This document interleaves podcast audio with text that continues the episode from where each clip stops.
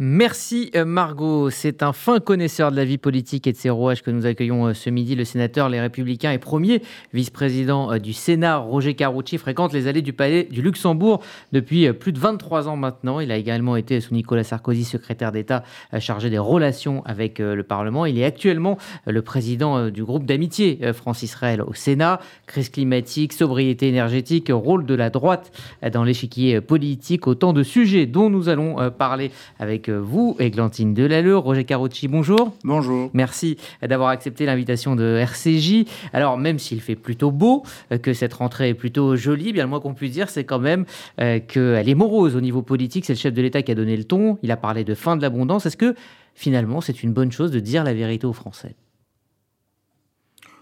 Oui, à condition qu'elle ne soit pas aléatoire ou alternative. C'est-à-dire que la fin de l'abondance, la fin de l'insouciance, ça fait des années que ça dure pour la grande majorité des Français. Je regrette un peu que le président de la République ait cru qu'elle était finie seulement depuis qu'il l'ait décidé il y a quelques jours. Euh, très clairement, au Sénat comme ailleurs, nous, nous avons dit un certain nombre de choses sur la fiscalité, sur la crise économique, sur la crise financière, en disant plus de responsabilité, plus d'économie, moins de dépenses publiques. On n'a pas été entendu jusque-là, et puis on apprend que le chef de l'État, finalement, considère que c'est terminé, que l'insouciance est terminée. Donc j'attends de savoir, parce que quand vous dites c'est la fin de l'insouciance, c'est la fin de l'abondance, on vous regarde et on se dit. Alors on a précisé, on a dit ça veut dire? énergétique, oui, non, des ressources. Oui, alors l'insouciance, c'est quoi? L'insouciance énergétique, ça existe? Non, c'était face aux démocraties, ah à la montée du populisme. Bon, écoutez, la montée des, des populismes, on la note dans toute l'Europe depuis 6-7 ans. On l'a pas découvert hier. Donc. Euh, moi, il y a longtemps que je ne suis plus ni insouciant ni dans l'abondance. Et vous trouvez ces propos déplacés? Non, déplacés, non, décalés. Décalés par rapport aux réalités. Décalés parce que le chef de l'État et ses ministres, en avril, mai 2022, nous disaient tout va bien, tout est sous contrôle, rassurez-vous, bonnes gens, passez, il n'y a rien à voir, le pays va très bien. Emmanuel Macron parlait des jours meilleurs. Le pays va quand même très bien. Voilà. Et ça, à quoi attribuer ce, changement de ton? Oh bah, je pense que l'Ukraine, euh, l'inflation, le fait que le gouvernement ait des prévisions très optimistes en, début ou en milieu d'année par rapport à la réalité. Vous savez, moi j'entends par exemple Bruno Le Maire, pour que j'ai beaucoup d'estime, qui nous a dit on est au pic de l'inflation en avril, et en disant on ne dépassera pas, nous, 5-6. Là, il parle d'un plat. Maintenant, on nous dit ça va être un plateau long qui va être à 8-9, mais qui sera encore à 8-9 en 2023. En clair, on est parti pour une longue période inflationniste. Ça veut dire que le pouvoir d'achat va être réduit, ça veut dire que la hausse de l'énergie, la hausse des matières premières, la hausse des produits alimentaires va être dramatique pour beaucoup de Français. Et c'est pour ça que quand on dit fin de l'insouciance, fin de l'abondance, franchement, pour beaucoup de Français qui étaient déjà avec des difficultés de vie considérables, qui vont vers des difficultés encore plus grandes.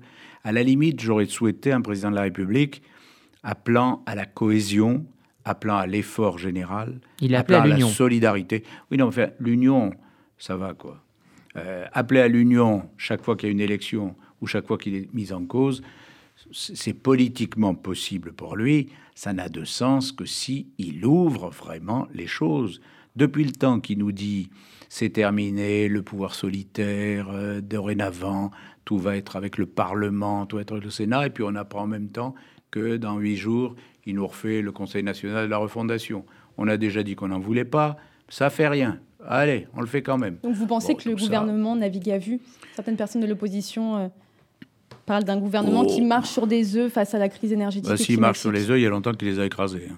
Donc, euh, et s'il navigue à vue, euh, il n'a pas la bonne boussole. C'est le constat aussi que vous. Ah, bah, moi, je, je, je, je, constate, et pourtant, je ne suis pas, franchement, je suis un opposant, républicain, déterminé, mais pas sectaire, pas un anti-macroniste primaire.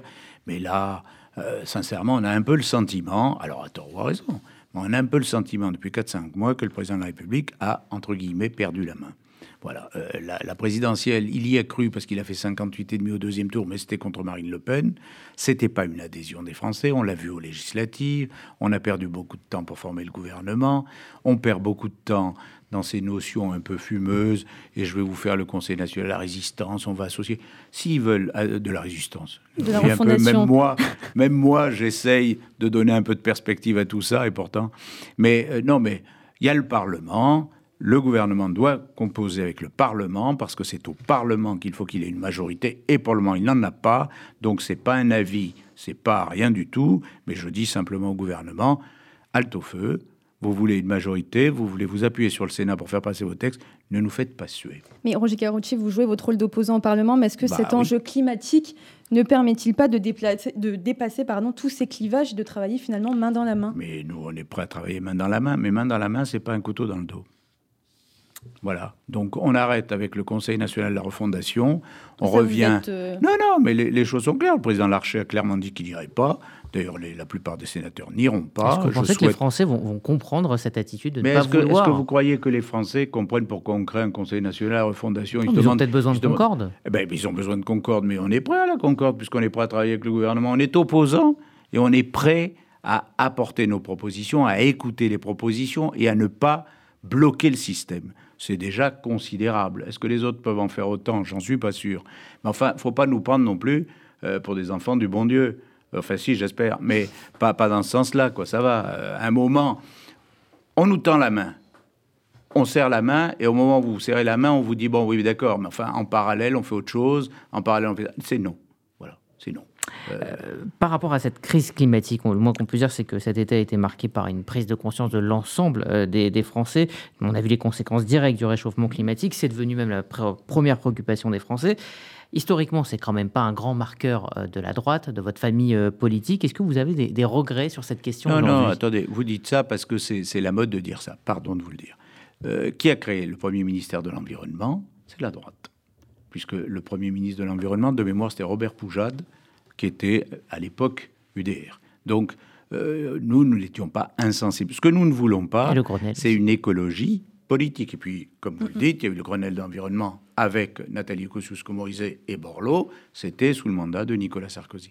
Donc, on n'est pas du tout insensible, mais on fait la différence entre prendre des mesures, et nous sommes conscients qu'il faut des mesures fortes face au dérèglement climatique, et en même temps, il ne faut pas que l'écologie devienne uniquement une vision punitive de la société, ce qui est parfois le cas en ce moment. Ça nous amène au, propos de la Première ministre Elisabeth Bornière. Et eh oui, la Première ministre Elisabeth Borne a parlé hier devant le MEDEF, a notamment appelé les entreprises à mettre en place un plan de sobriété tout en alertant les chefs d'entreprise. Mais si chacun ne prend pas sa part, ou que toutes les hypothèses défavorables se conjuguaient, nous serions amenés à imposer des baisses de consommation. Si nous devions en arriver au rationnement, les entreprises seraient les premières touchées. Et nous devons malheureusement nous y préparer. Ça, vous fait rire, Ah non, mais c'est, je veux dire, enfin, franchement, mais dans quel pays on vit là? Enfin, la première ministre va devant l'ensemble des patrons. Il faut les mobiliser, les motiver, leur dire on va s'en sortir ensemble, on va se battre. Vous arrivez, vous dites bon alors, vous tapez sur la tête et le premier qui branche, il en prendra plus que les autres. Euh, moi, je, suis désespéré devant ce côté très encadrant, réglementé, complètement punitif. La vie publique, la vie économique, c'est aussi une source d'émotion, de rêve, d'aspiration. Faites rêver les Français. Donnez envie aux chefs d'entreprise, donnez envie aux entrepreneurs et aux Français de créer des entreprises. Ne leur dites pas, créez votre truc, puis vous allez voir, on va vous taxer, vous surtaxer, vous trouvez que c'est trop pessimiste Mais c'est trop. Malgré que le gouvernement prenne les mesures nécessaires. Et il les fera voter où? Au Parlement. Mhm. Bon, eh bien, qu'ils viennent devant le Parlement avec une, série de mesures nécessaires par rapport à la situation énergétique, et on en débattra et on les votera. Mais arrêtons de culpabiliser tous les Français alors, c'est juste si on ne dit pas au ménage, bon, bah, vous, à 22h, hein, c'était comme du temps de l'ORTF, on arrête les programmes télé, vous, vous n'aurez plus de chauffage, vous, Enfin, qu'est-ce qu'ils y peuvent Pardon de dire, pardon de vous dire, depuis 10 ans, 10 ans, mhm. on n'a pas mis de pognon sur le nucléaire. Résultat, 27 de nos réacteurs nucléaires ne fonctionnent pas.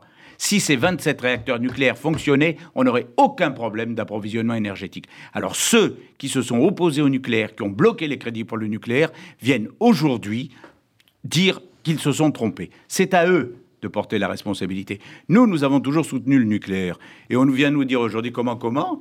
Mais enfin, il faut absolument soutenir le gouvernement. Mais attendez, ce gouvernement et les précédents. Lui aussi a évolué hein, sur le ben, nucléaire. ils ont intérêt, mais trop tard. Parce que s'ils avaient mis les crédits depuis des années, il n'y aurait pas 27 réacteurs nucléaires qui ne fonctionnent pas ou qui ont de la, corrosion et, on n'arrive pas à les faire fonctionner. On aurait encore ces 27, on serait non seulement indépendant, mais on exporterait de l'électricité. Aujourd'hui, on va être dépendant. Mais qu'est-ce que vous feriez à la place d'Elisabeth Borne? Pas de plan de sobriété énergétique? Mais si, mais vous n'allez pas dire au chef d'entreprise, bon, bah, si vous ne le faites pas, je vous fais ça, si vous le faites.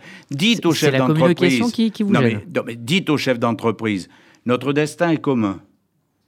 Si vos entreprises ne parviennent pas à des mesures de sobriété, c'est tout le pays qui va s'effondrer. Et à partir de là, on prend les mesures. Mais, mais, vous ne leur dites pas, c'est de votre faute, si vous ne faites pas, c'est votre... Ça suffit de culpabiliser les gens. C'est pas parce que certains responsables politiques ont pris les mauvaises mesures en matière énergétique que tout le monde doit être culpabilisé. Et donc cette sobriété ne doit pas peser plus sur euh, les entreprises sur tout le monde. La sobriété, elle pèsera sur tout le monde parce que vous faites pas d'illusions. Si vraiment on n'y arrive pas, vous croyez qu'il n'y aura pas de coupure d'électricité? Bien sûr que si, et pas seulement pour les entreprises. Donc arrêtons. Bah, bien sûr. Bah, enfin, d'ailleurs, on aimerait bien que le gouvernement ait une cohésion au moins sur la parole donnée. Le président de la République dit non, non, on n'en est pas là. Pas d'inquiétude, les ménages pas concernés. Euh, Elisabeth Borne cible surtout les entreprises. Gabriel Attal dit bah, tout le monde va y passer. Mhm. Alors il faudrait savoir. Mais au moins qu'on assume, qu'on assume tranquillement. Moi, je ne suis pas euh, voilà, euh, péché avoué est à moitié pardonné. Donc, euh, si ceux qui nous ont gouvernés disent, bah oui, on s'est planté sur le nucléaire, on aurait dû, très bien, mais après on avance. Alors, vous parliez de rêve, il y en a qui rêvent dans votre parti, c'est de prendre la direction des Républicains. Ce sera les 3 et 4 décembre prochains, Gantine. Et oui, parmi les candidats qui se bousculent, Éric Ciotti, Serge Grouard et peut-être Bruno Retailleau et Aurélien Pradier, ce sont différentes droites qui vont s'affronter. Les républicains n'ont toujours pas trouvé finalement leur, leur colonne vertébrale idéologique. Il n'y a pas qu'un problème de colonne vertébrale idéologique, il y a un problème d'incarnation. On l'a bien vu au moment des présidentielles. Moi, Valérie Pécresse. Valérie Pécresse, et puis, bon, on n'y est pas parvenu. Euh, moi, je ne cache pas, j'ai beaucoup d'amitié pour les uns les autres, que je connais par définition depuis des années. Mais je pense que au-delà euh, de, la symbolique de la ligne politique, il faut aujourd'hui que le patron euh, des républicains de demain soit un patron ouvert, soit quelqu'un qui rassemble, soit quelqu'un qui ne soit pas trop clivant pour faire en sorte qu'on soit à droite sans, sans problème, mais qu'on soit suffisamment rassembleur et attractif pour redonner aux républicains cette force d'une première formation politique. Donc moi, je ne cache pas que, euh, quels que soient mes liens d'amitié avec Eric Ciotti, je souhaite, je souhaite, et je le lui ai dit, que je souhaite que Bruno Retailleau soit candidat à la présidence des Républicains. En tant que président du groupe euh, des Républicains au Sénat, il a fait la preuve de sa capacité de rassemblement. Moi, je ne suis pas toujours d'accord avec ce que dit Bruno Retailleau sur du fond.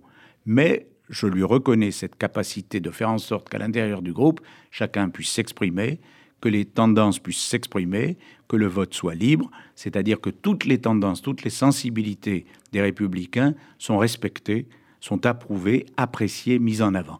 À partir de là, c'est ce que l'on va demander au président des républicains, étant entendu qu'on a bien compris, c'est comme ça, que celui qui sera président des Républicains ne sera pas automatiquement candidat au président, à la présidentielle de 2027. Alors Emmanuel Macron est parti euh, donc en Algérie pendant euh, trois jours. On a vu euh, ces images qui ont fait polémique où le chef de l'État a été, on va dire, vilipendé. Est-ce que vous avez le sentiment, comme certains à droite et, et beaucoup à l'extrême droite, que la France a été humiliée lors de ce voyage? Je ne sais pas si c'est un problème de sentiment, mais quand vous voyez des gens qui brûlent le drapeau français, quand vous entendez des gens qui insultent le président de la République et donc par-delà même la France, quand euh, au départ on vous met l'hymne du FLN ou je sais pas quoi, euh, on peut pas dire que euh, ça a été organisé pour que le président de la République soit applaudi dès demain.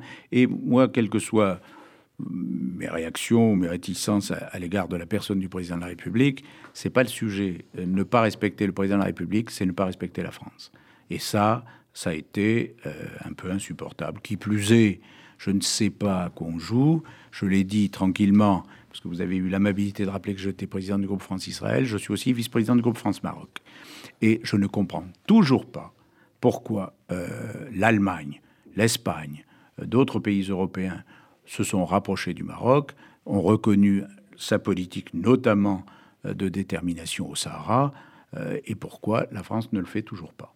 Alors justement, euh, président donc de ce groupe d'amitié France-Israël, euh, vous savez qu'Israël est extrêmement préoccupé euh, par la question du nucléaire iranien. Yair Lapid a téléphoné à Emmanuel Macron il y a quelques jours. Emmanuel Macron a tenté de le rassurer, mais Israël a quand même le sentiment que cet accord est en train de se faire à son, à son détriment. si Israël, à un moment, n'avait pas d'autre choix que de se défendre par ses propres moyens d'une manière préventive, est-ce que cela vous choquerait? Si je répondais clairement, ça voudrait dire que j'ai des informations. Comme je n'en ai aucune, je ne vais pas euh, vous faire une réponse. Israël a toujours considéré, euh, depuis longtemps, hein, depuis au moins une trentaine d'années, que euh, au bout du bout, Israël était légitime à se défendre et j'allais presque dire à se défendre seul. Bon, alors Israël a dit ce qu'il avait à dire sur l'accord entre l'Iran les grandes puissances. Attendons de voir, parce que cet accord, ça fait quand même des mois. Un coup, on nous dit qu'il sera signé dans trois jours. Un coup, on nous dit, ah ben non, finalement, ça marche pas. Donc, euh, où on en est de cet accord, en vrai, on verra dans les jours, les semaines et qui le viennent. Temps passe. Et le temps passe.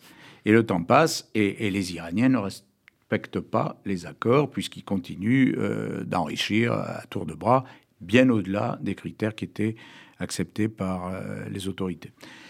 Alors, on verra. Moi, je, n'ai rien à dire. Je, pense que Évidemment, Israël va tout faire pour éviter d'avoir à intervenir seul face à l'Iran, ce serait l'idéal, mais je reconnais aussi que les provocations se multiplient et que euh, c'est, c'est toujours la même chose.